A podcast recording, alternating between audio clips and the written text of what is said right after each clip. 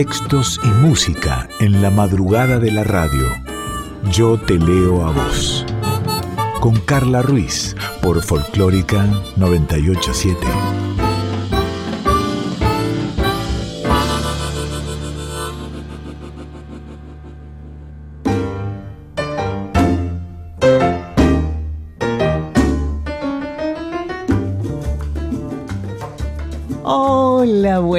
Noches, buenas noches, buena madrugada. ¿Cómo va? ¿Cómo estás? ¿Cómo pasaste esta semana? Tanto tiempo sin escucharnos. Bienvenida, bienvenida a otra hora de música, de literatura, de palabras cantadas, habladas, pensadas. A veces sí, a veces no. Y esto es Yo Te Leo Vos, una hora aquí en Nacional Folclórica FM 98.7, en la edición Diego Rosato, en la musicalización y producción Daniela Paola Rodríguez. Soy Carla Ruiz y tu voz está aquí.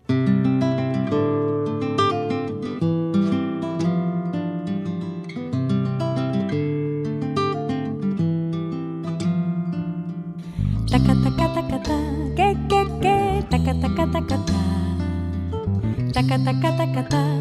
que, que, y tanta luz salió de tu boca y la dulzura de tu voz llenó mi voz. Tantas palabras enredadas en el alma se quedaron en mi mente y quieren todas celebrar la perfección de tu cantar. Taca, taca, taca, que, que, que, taca, taca, taca, taca, taca, taca, taca, que, tanto swing salió de tus manos, tanto sabor que se quedó en mi corazón. Será tu Cuba que no quiere que te olvides de tu sangre y de tu ritmo y de los negros y mulatos que se inventaron el sol. Tu voz es una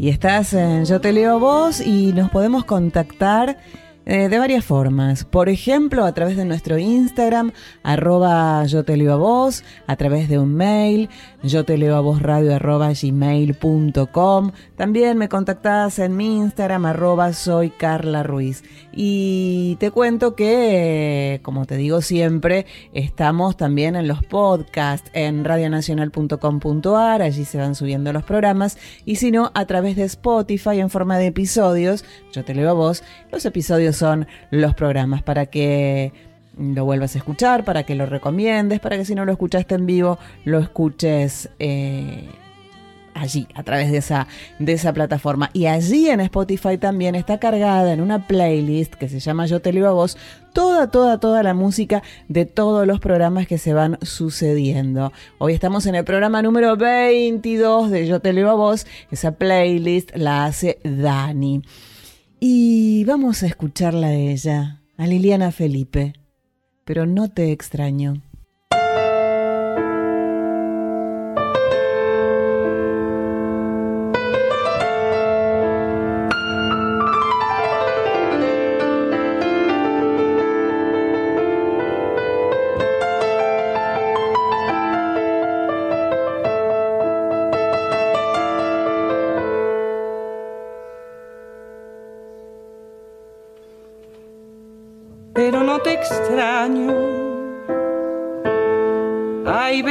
Que sueltan dentro de mi cuerpo todos los delfines y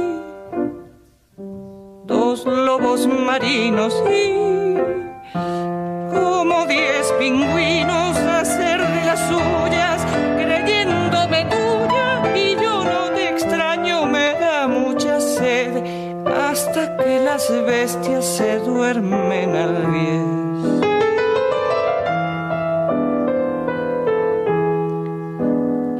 Sola,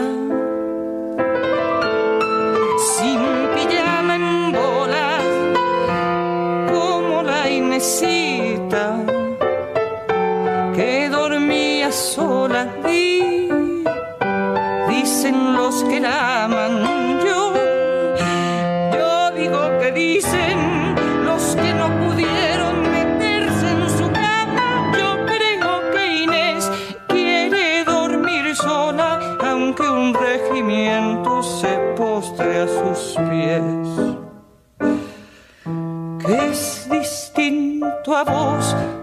porque esto es de a dos, con tu regimiento me agarra la tos. Pero no te extraño, deben ser los años o los desengaños, los lobos marinos comentan siempre no es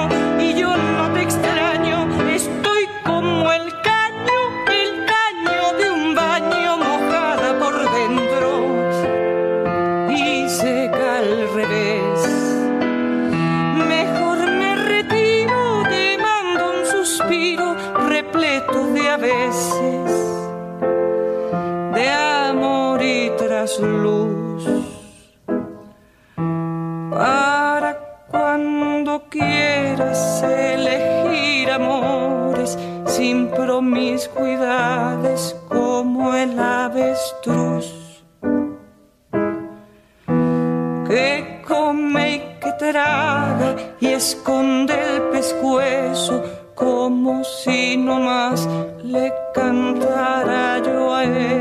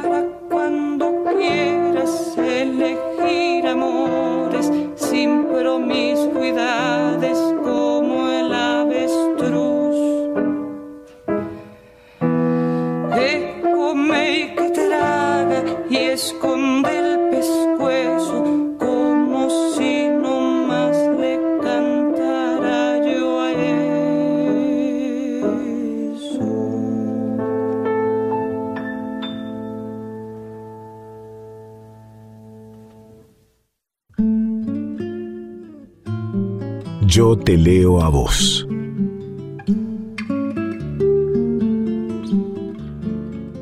Este es un espacio que se llama Yo te leo a vos, que conduzco y Dani, eh, mi amiga, eh, musicaliza y produce. Vamos las madrugadas de los miércoles, una hora en Nacional Folclórica, FM 98.7, y aparte cada programa se va subiendo a los podcasts de la radio a través de la página de la radio y en forma de episodios, que en realidad se llaman episodios, pero son los mismos programas, eh, en Spotify. Eh, y es una hora para compartir, como digo yo, palabras cantadas y habladas a través de entrevistas de editoras, de escritoras, poemas, cuentos, em, cantantes, músicas, instrumentistas, artistas, actrices, Fundamentalmente nos manejamos con estas disciplinas y fundamentalmente que sean mujeres y que sean latinoamericanas. Como digo yo, cada tanto a un caballero dejamos pasar, pero básicamente es un espacio de chicas. Así que bueno, dicho esto, voy a cotejar, porque en otra nota me guié por lo que decía en una nota que leí, y no era así, así que te pregunto antes. Naciste en Capital y vivís en Moreno. Sí. Escritora, dramaturga, actriz, directora, docente. Ahora arrancamos, por las dudas. Por las dudas. Sí, porque antes dije, porque naciste en el Bolsón. No, nací en Entre Ríos, ahora vivo en el Bolsón. Bueno, entonces, más vale. Ahí para la confusión, la otra vez me preguntaban también en una entrevista, porque por ahí se piensan que yo viví toda la vida en Capital y ahora vivo en Moreno. No, es que nací en Capital Federal porque mi mamá tenía la obra social que le correspondía y el hospital, entonces yo nací en el hospital italiano. Pero después, eh, digamos, automáticamente me vine a vivir acá al, al A las horas te fuiste a vivir a. Claro. es como si hubieses nacido en Moreno entonces. Claro, pero digamos, la realidad es que yo nací, viste que cuando te preguntan dónde naciste, yo digo, bueno, si tengo que decir la verdad, yo nací en la capital federal, porque aparte en esa época casi nadie eh, nacía como, de hecho en el hospital de Moreno tenía muy pocas camas para obstetricia y todo eso, después fue creciendo la ciudad de Moreno, pero eh, muchas veces la gente del, del conurbano iba a capital a atender a, tener familia. Entonces, bueno, en esa época era como algo muy común, ahora no, ahora ya es como que muy raro que vos viviendo acá te vayas allá, salvo que te toque por tu obra social o algo así. Eh, pero bueno, sí, lo aclaro porque por ahí a veces pareciera que yo como que, no sé, me crié en Capital, no, nada que ver. Bueno, todo esto eh, va, a quedar en la nota porque me gustó. Vamos a empezar la nota al revés. Nuestras oyentes y oyentes saben que, que, estamos grabando por Zoom y que el programa va grabado y que es la modalidad que por suerte estamos teniendo, eh, porque bueno, sigue siendo una forma, estamos hablando, quien se presentaba era, es Nina Ferrari, que nació en Capital, pero eh, de casualidad, porque a las horas o a los días te fuiste a vivir a Moreno, que es donde vivís actualmente, Nina. Exactamente, sí, sí, toda mi vida viví en Moreno. Nina, sos escritora, sos dramaturga, sos actriz, sos directora, sos docente, te envidio, así, todo eh, como... Ah, no, no me envidio, con comas. Es como todo a, medio camino. No, mira, así como para ir eh, clasificando cómo es la cuestión, sí. en realidad yo, eh, lo que yo estudié es teatro. Dentro del teatro, o sea, yo trabajo en, el ámbito de la docencia, porque yo, o sea, mi sueldo, mi medio de vida es dar clases. Yo doy clase a, niños, adolescentes, eh, de teatro me encanta, eso me encanta, mi trabajo es algo que me gusta un montón.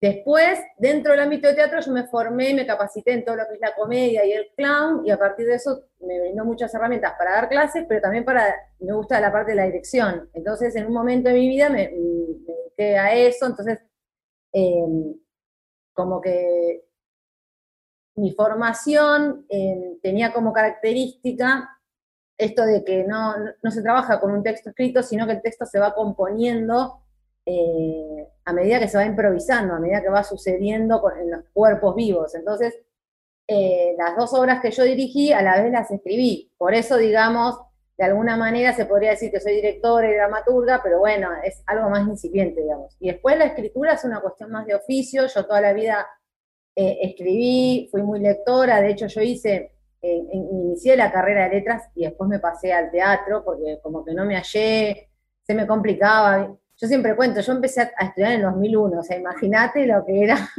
el país, terrible, mucha gente, mucha gente dejó la universidad ese año porque era como muy difícil, o sea, si no tenías como un sostén de tu casa, e incluso aunque lo tuvieras, uno no veía futuro, uno le parecía que no, no tenía no se salía más, sí. Claro, hacer una carrera académica, uno buscaba más el, oficio, lo, lo, que te dé el mango.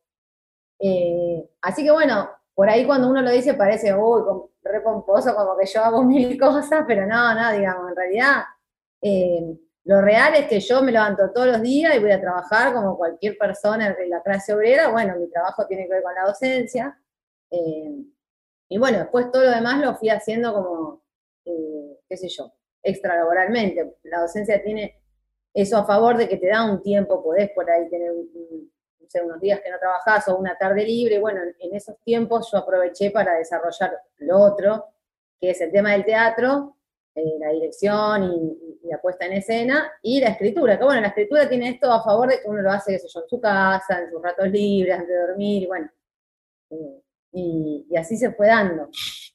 Pero bueno, soy bastante eh, obrera en ese sentido, digamos, no es que de todo, de todo esto que, que fui ejerciendo tengo un título que me avala.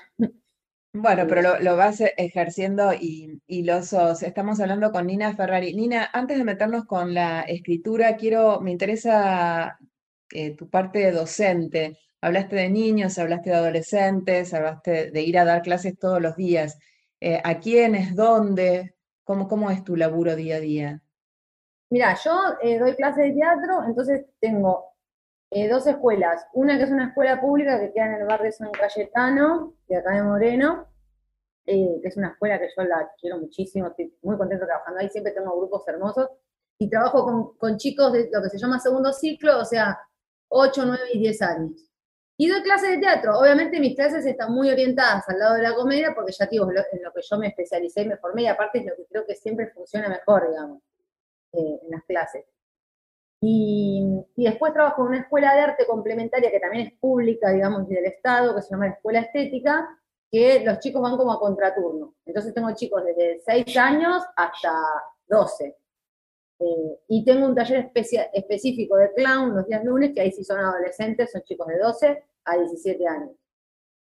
Eh, ese es como mi trabajo formal. Después yo hay días que a la tarde doy taller literario, porque ahí lo que hago es, eh, a partir de mi experiencia como escritora, eh, lo mecho con, con, las herramientas que a mí me brindó de creatividad el clown y el teatro, y entonces hago ahí como una experiencia, como un laboratorio, ¿ves? una mixtura, que, funciona bastante bien, porque la verdad que estamos contentos eh, y contentas.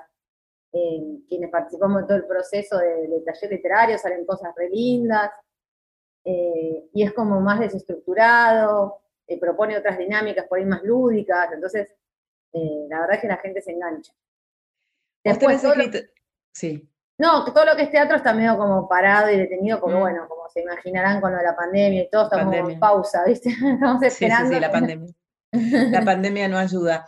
Nina, vos tenés escritos relatos, tenés escrita poesía, tenés escrita novela y tenés escritas dos obras de teatro. Sí. Sí, sí, ¿Cuál es?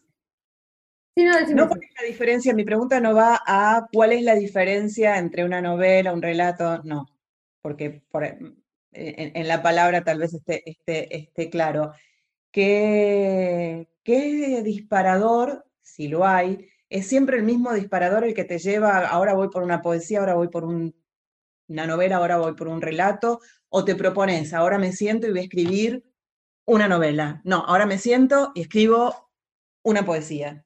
No, no, mira, en general es como que la forma la encuentro después, es como que aparece como un, un germen, un impulso, algo, y después me voy dando cuenta forma de qué puede tener. Igual, la realidad es que todo ese proceso tuvo que ver cómo, cómo yo fui desarrollando mi voz lírica y narrativa y con momentos personales y sociales, digamos, como que hubo un momento donde yo tuve mucha necesidad de escribir prosa y relato y era algo que me fluía, eh, y, estoy agradecida, y, ahí está todo, todo ese material de Mariposas Negras, que es un libro que lo quiero mucho, pero bueno, después un momento que, que viré para la poesía y, y medio que me, cuesta salir de ahí, es como que ahora ya me engolosiné con, con el tema de, la escritura de la poesía y me está costando escribir prosa. De hecho, eh, como que me propongo de vez en cuando escribir algún micro relato para mandarle a su estada, como para, para ejercitarlo y para que no se me achanche, pero porque ya te digo, es como que son momentos, ¿viste? E incluso mi voz poética se va transformando, como que yo a veces ahora leo cosas de 3, 4 años y siento que no soy yo.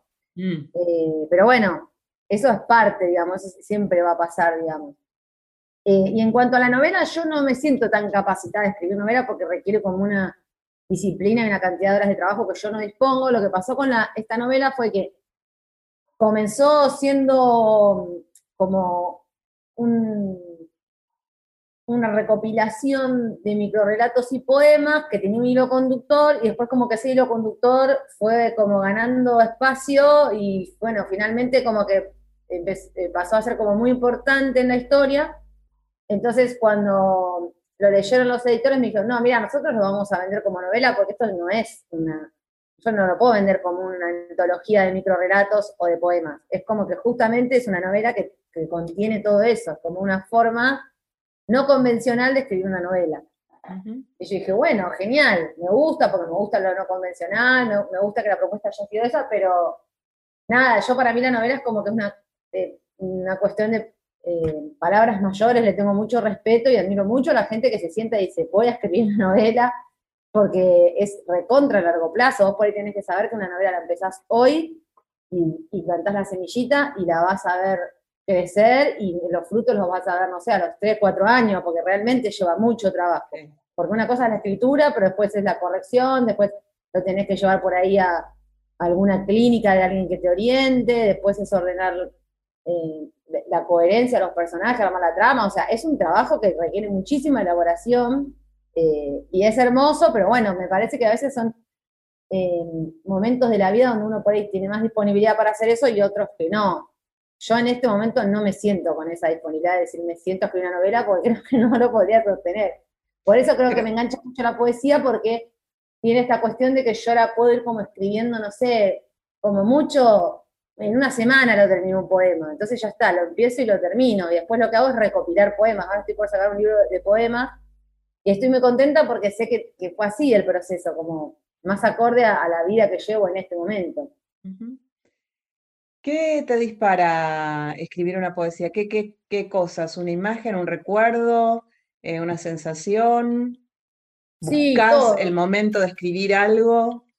Todo, la verdad es que todo. Em, tiene mucho que ver con lo que a uno le pasa, como que tratar de codificar cómo una se siente o, por qué te, te, están afectando estas cosas o por qué siempre estás en el mismo lugar, no sé, como cuestiones de autoconocimiento que quizá lo que uno está intentando todo el tiempo es aproximarse a traducir eso que nunca en realidad lo vas a poder traducir, porque quizá ni siquiera se puede nombrar, pero bueno, como que siempre está ese intento de, traducir estéticamente eso que, sentimos.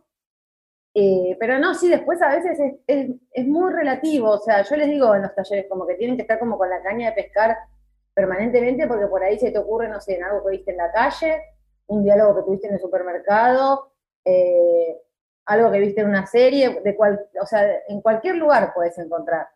Eh, y de hecho hay una frase que dice, eh, todo puede llegar a ser poesía, pero no todo es poesía. O sea, digamos, en realidad todo de todo podemos hacer un poema, pero bueno, el tema es cómo lo decodificamos, en qué contexto, eh, cómo, cómo, componemos, digamos, porque tiene que ver con una forma de ver las cosas, la, la poesía. Pero mm, la realidad es que sí, sobre todo la poesía tiene que ver con, con algo muy azaroso, ¿no? Sinceramente yo no creo que vos puedes decir, me siento dos horas a escribir poemas porque no, no, funciona así. Es como que ellos hacen lo que quieren. De hecho, a mí me pasa siempre que cuando me voy a bañar, cuando estoy por ir al trabajo, todo en los momentos menos indicados se presentan los poemas, entonces bueno, ahora aprendí, digamos, fui desarrollando como un método donde, por ejemplo, tengo en todos los lugares de la casa, tengo un cuaderno con un lápiz, tengo el blog de notas siempre por si estoy en la calle, a veces incluso me grabo audios, porque hay cosas que si no se me escapan, es como que me desespera. Y Eso te iba a decir, eh, eh, yo que escribo poesía también, qué, qué buena, qué, qué, gran salvación que es el celular, sean las notas de voz. De hecho, yo me tengo en WhatsApp a mí misma, es más, le pedí a una amiga que amamos el grupo para que ella se vaya del grupo y me quede sola, para justamente, porque me ha pasado, digo, este, no sé, ves un árbol, un pibito, una pibita, no sé, miles, todas las cosas, y te surge una frase poética y dices, me la voy a acordar. Y te juro que llegas a la esquina y no te la acordás. No, es como con los sueños, por eso yo les digo siempre, anótense todo. sí, se te olvida, se te olvida. Entonces el celular en esa es buenísima porque te mandás una nota de voz y a partir de eso después, bueno, a la semana, al otro día, en el momento que puedas, lo, lo vas este, armando y después lo vas retocando y después lo va y a veces queda en algo lindo, a veces queda en el camino y lo, por ahí lo volvés a agarrar a los años o no. Pero, pero sí. Sí, hay que amigarse con el descarte, con el error. Esto, eso es todo un aprendizaje también, porque vivimos como una cultura muy exitista donde todo tiene que funcionar, todo tiene que ser ya, ¿viste? Y después, no, no es así. Es como, como te pasa en la vida, o sea, ni todos los días son buenos, ni todas las clases salen bien, ni todos tus vínculos son perfectos. Bueno, con, el quehacer eh, literario es, es, lo mismo, digamos. A veces vas a escribir cosas que no te gustan, que te parecen una porquería, yo aprendí a domesticar mucho mi ansiedad porque yo antes como que se me ocurría algo y ya lo quería sacar, ya quería que sea un poema. Y ahora aprendí a que no, que por ahí eso es un, germen y a eso después le puedo sumar otra cosa y otra cosa y otra cosa. Y ahora digo, claro, mirá qué interesante, ahora que, que pude todo esto integrarlo en un solo poema. Queda mucho mejor que si yo hubiera hecho todos micropoemitas, pero bueno, antes como que me ganaba la ansiedad.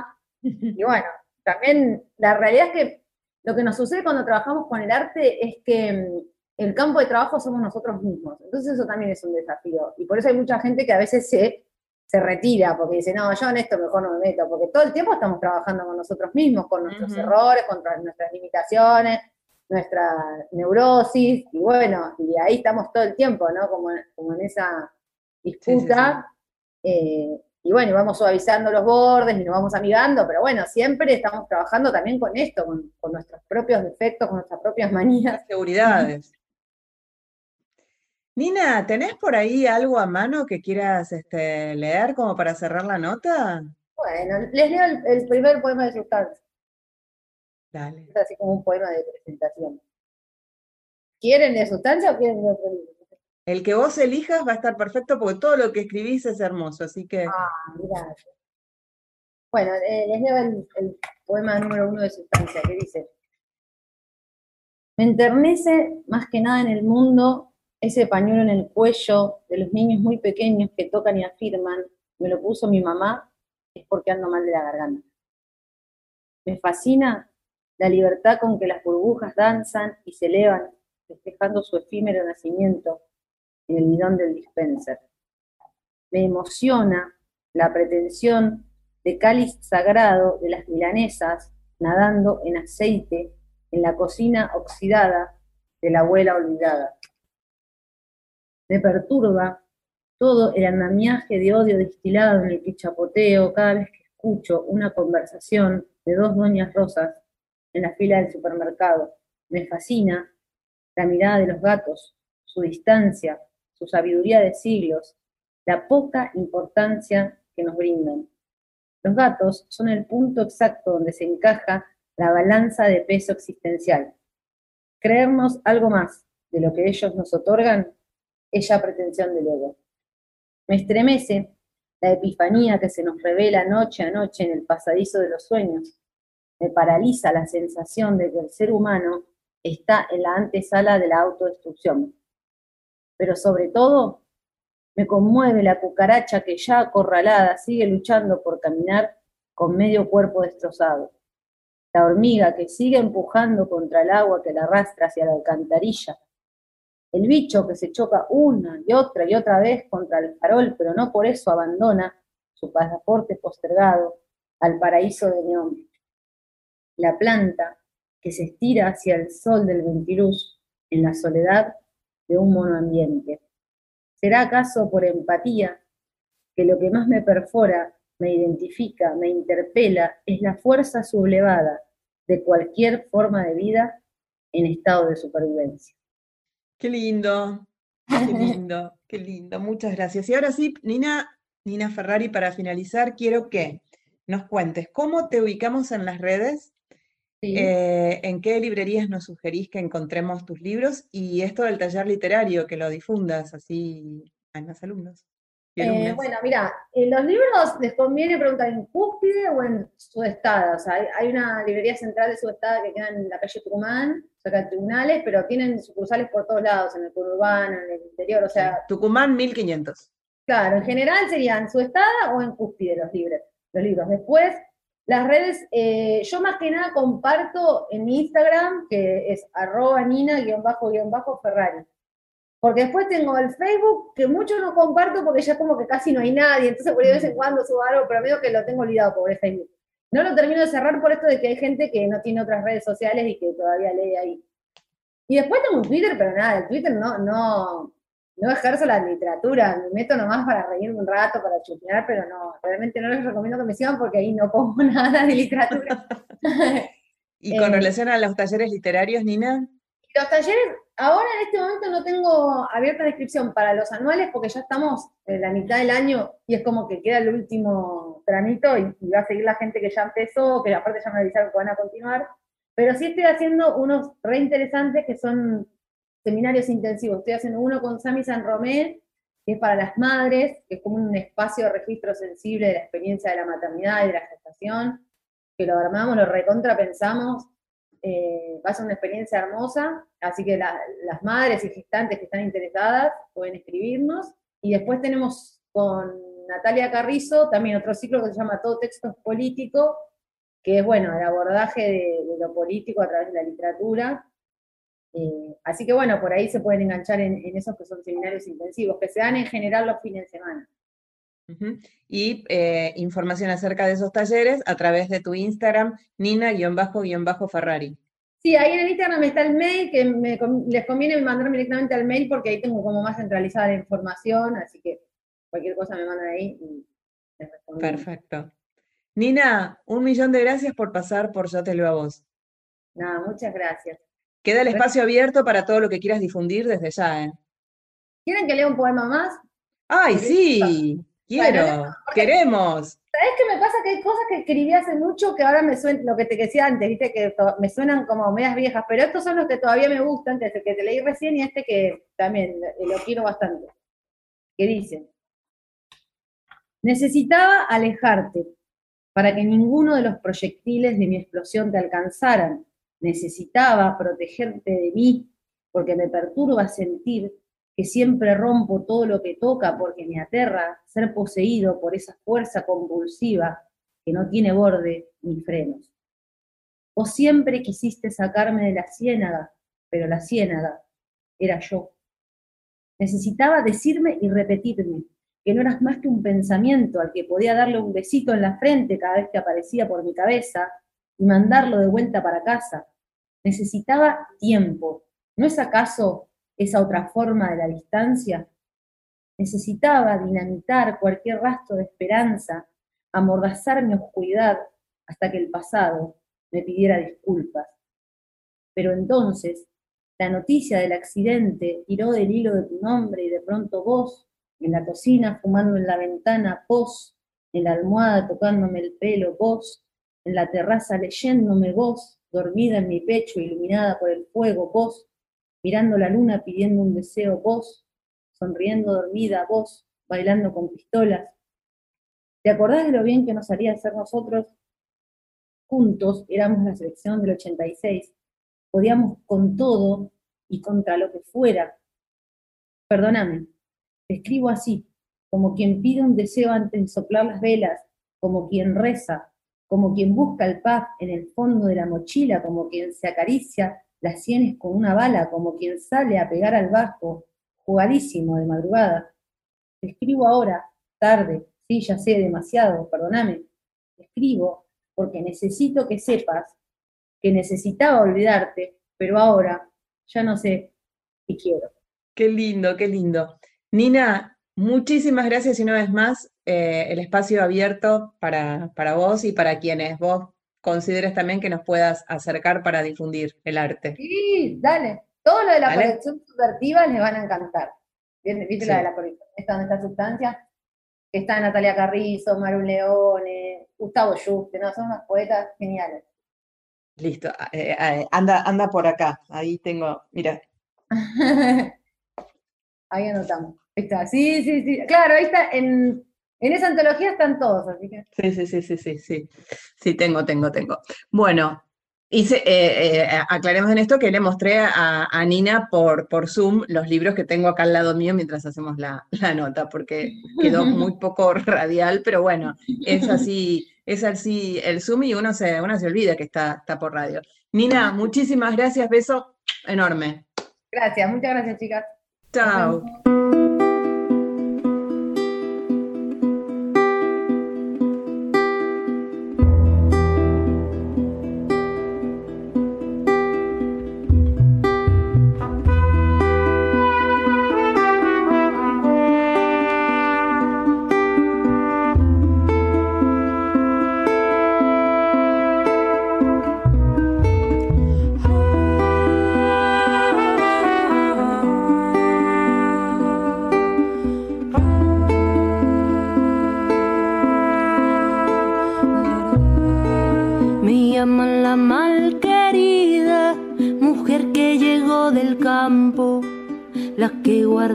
Bajo el vientre la semilla de la vida Me llaman la malquerida, mujer hija de la tierra, la que por tantos caminos derramando va su llanto.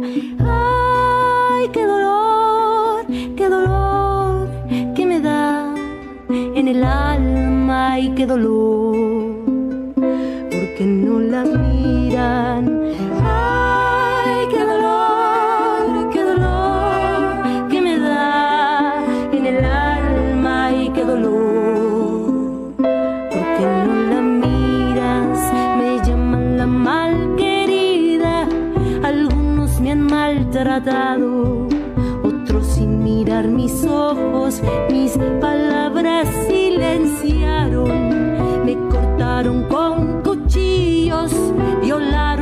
pecho hambriento, cuando lo que más quería era un abrazo a fuego lento. Quiero que te detengas junto a mí. Mira mis ojos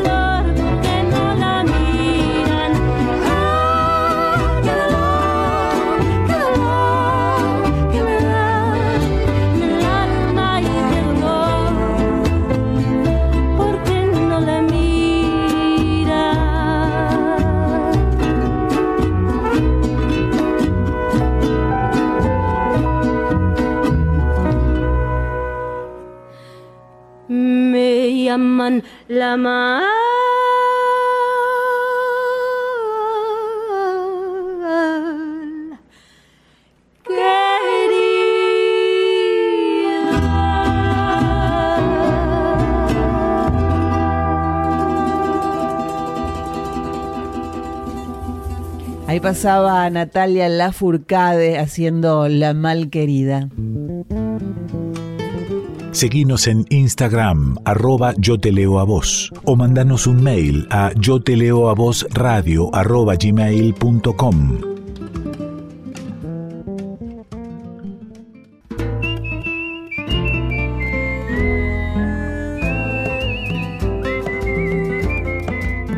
Yo te leo a vos con Carla Ruiz por Folclórica 987.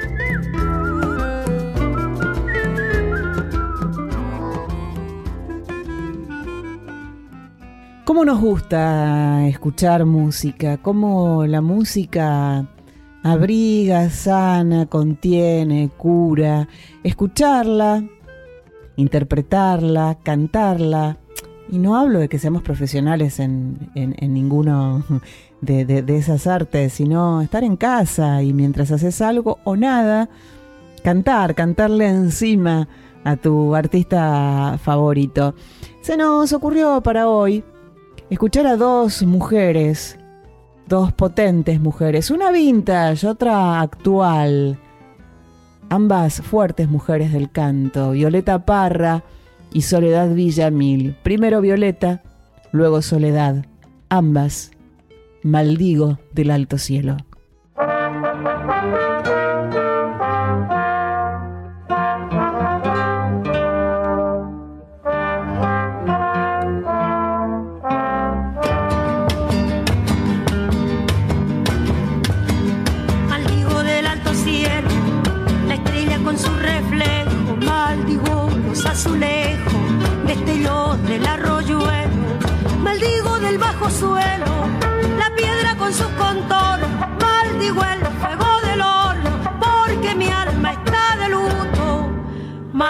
Maldigo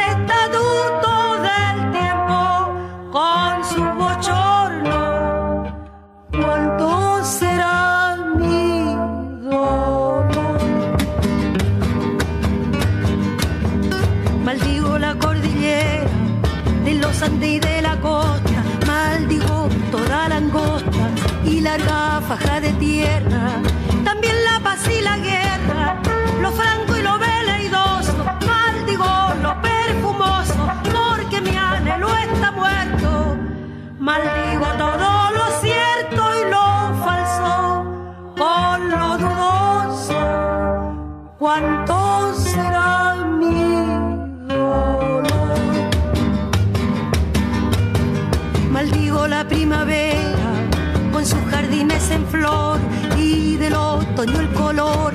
Yo lo maldigo de vera y la nube pasajera la maldigo tanto y tanto porque padezco un quebranto. Maldigo el invierno entero con el verano santo. Grande será mi Maldigo la solitaria figura de la bandera, maldigo cualquier emblema, la Venus y la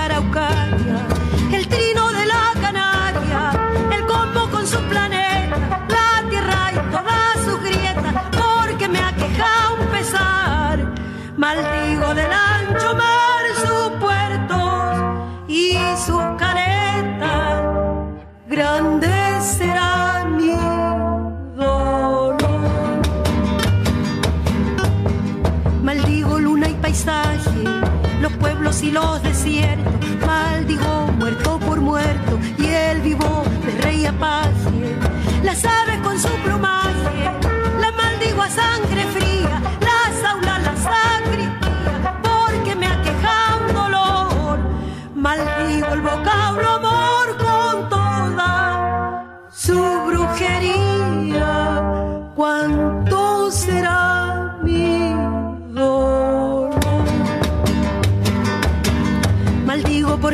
blanco, lo negro con lo amarillo,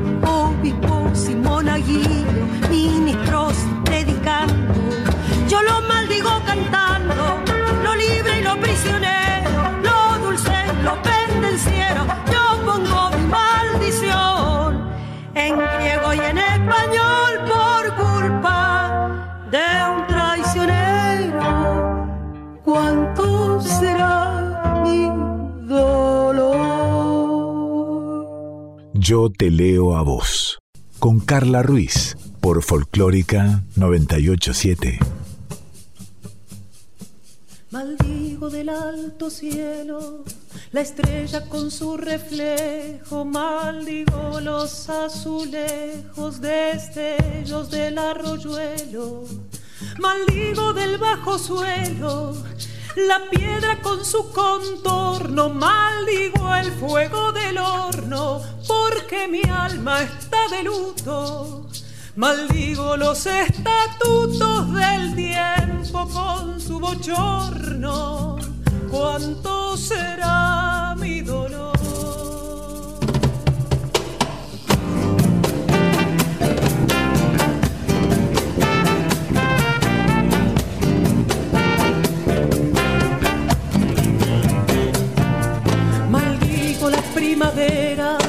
Con sus jardines en flor y del otoño el color, yo lo maldigo de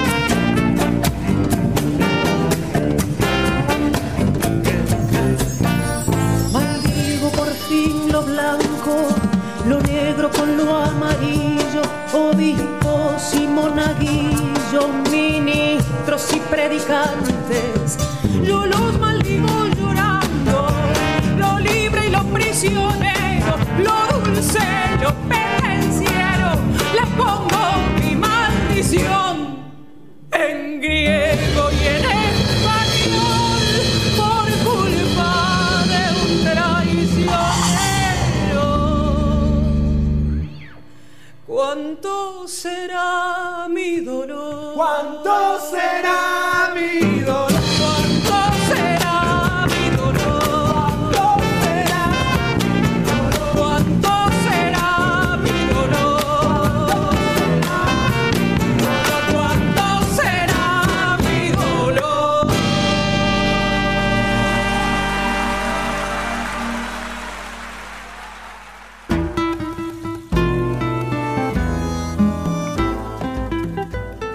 Reencontrarme con, mis libros es un, placer súper grande. En este caso, poesía completa de Paul Oster. Hace ya algunos años tenía en Radio Nacional, en AM 870, un programa, mi amado Carlos Ulanovsky, y yo fui locutora de él muchos años, pero también tuvo el... Ay, no sé cómo decirlo, la locura de invitarme a uno de sus programas. Por un día fui su locutora y su invitada, porque yo había hecho un unipersonal en el teatro, y lo fue a ver y bueno, y me invitó para hablar de él en esta reunión cumbre que tenía. Y siempre que terminaba este, sus reuniones cumbres de los sábados, a cada invitado le regalaba un libro, pero no cualquier libro, ¿eh? Un libro pensado, pensado para, para esa persona. Y como sabe que escribo y que leo poesía y que me gusta y que el unipersonal este era, era justamente la de estas poesías mías, es que me regaló poesía completa de Paul Oster. Me gusta contarles, si es que tienen, la historia de cada uno de los libros que voy compartiendo. Voy a leer dos poemas de este libro. Dos poemas que me gustaron, me gustan todos, pero bueno, uno por algún lado hay que, hay que elegir. Así que este es uno de los poemas, se llama Interior. Forcejeada carne de lo absolutamente otro y uno. Cada cosa aquí como si fuera lo último en ser dicho, el sonido de una palabra casada con la muerte y la vida, es este afán en mí por desaparecer. Contra ventanas cerradas, el polvo de un yo interior que vacía el espacio que no lleno, esta luz que crece en un rincón del cuarto a donde todo el cuarto se ha movido. La noche se repite, una voz que me habla solo de los objetos más pequeños, no ya de objetos sino de sus nombres, y donde no haya nombres, de las piedras. El alboroto de las cabras al remontar los pueblos a mediodía, un escarabajo devorado en la esfera de su estiércol y más allá, un enjambre de mariposas púrpura. En la imposibilidad de la palabra, en la imposibilidad de la palabra, en la palabra no hablada que asfixia, me encuentro a mí mismo. Y el otro poema que elegí de Paul Oster, de este libro de poesía completa, es Autobiografía del Ojo. Lo invisible arraigado en el frío y madurando hacia esta luz que se disipa en todo cuanto alumbra. Nada tiene fin. La hora vuelve al comienzo de la hora en que respiramos como si nada hubiera, como si no pudiera ver nada que no es lo que es. En el límite del verano y su calor, cielo azul, polina púrpura. La distancia que sobrevive, una casa hecha de aire y el flujo del aire en el aire, como estas piedras que se deshacen contra la tierra, como el sonido de mi voz en tu boca.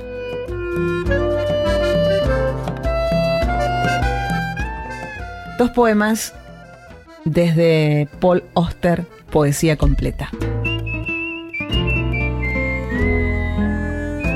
Yo te leo a vos.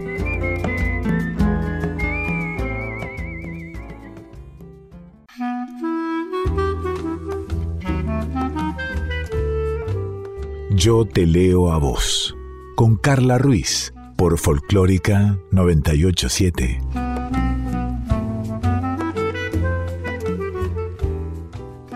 ¿Cómo me gusta cuando llega el porque sí? Semana a semana recibimos mensajes y el porque sí es muy esperado y muy querido, ¿eh? Sí, sí, sí. Qué bueno, porque es tiempo de porque sí, que quiere decir que se va terminando el programa, pero quiere decir que con Dani hacemos lo que queremos. Mi porque sí de hoy viene desde Colombia. Gertrudis Peñuela, poeta. El beso. Cállate, nada digas.